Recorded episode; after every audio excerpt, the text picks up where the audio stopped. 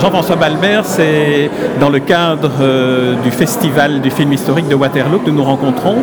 Vous faites partie du jury euh, de ce festival dont on organise la cinquième édition.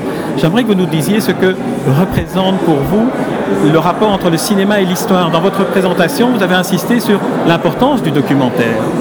Oui, moi je trouve que le, documentaire est, une, euh, est une source extrêmement euh, euh, sérieuse, profonde et, souvent fantastique du, cinématographe.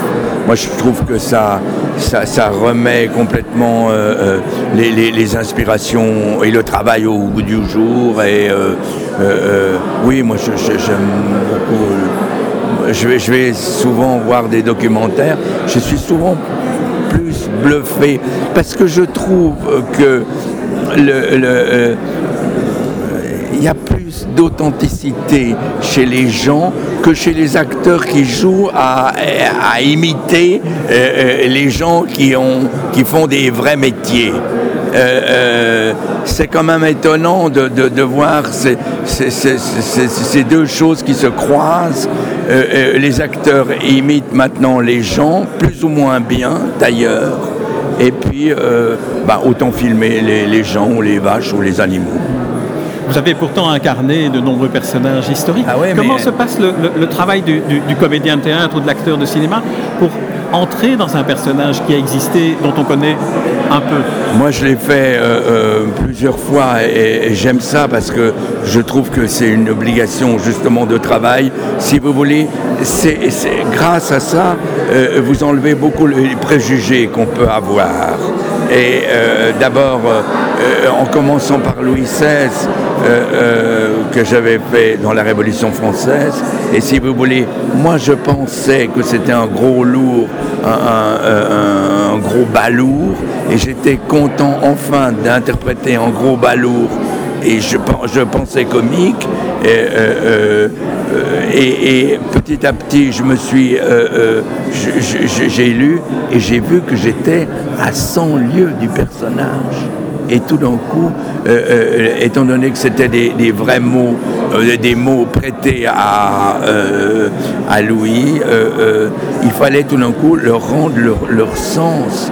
Et euh, oui, il y a une petite responsabilité dans l'acteur qui interprète quelque chose. Mais dans ce que, dans ce que vous dites, il y a euh, cet aspect préparation pour un acteur dans la connaissance qu'il peut avoir, presque la connaissance intime d'un personnage pour l'incarner. Ah, c'est une nécessité. C'est une nécessité, sinon il ne faut pas le faire. Si, si vous ressemblez simplement plus ou moins physiquement avec euh, euh, une moustache ou une perruque à un type, il ne faut pas y aller.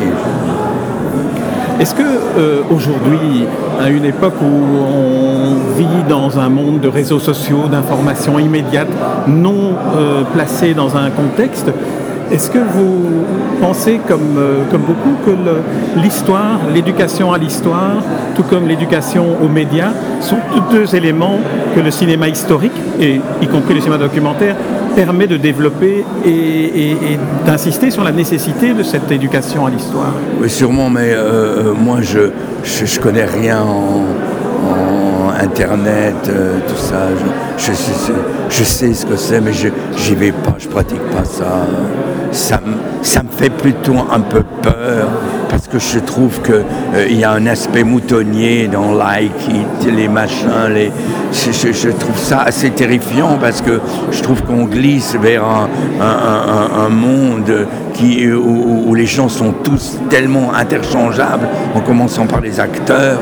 Et, si la vie maintenant se, s'affatise et se standardise à ce point-là, alors, euh, alors vive les rétroviseurs. Mais je trouve que ce n'est pas non plus la, la, solution d'avoir comme horizon qu'un rétroviseur.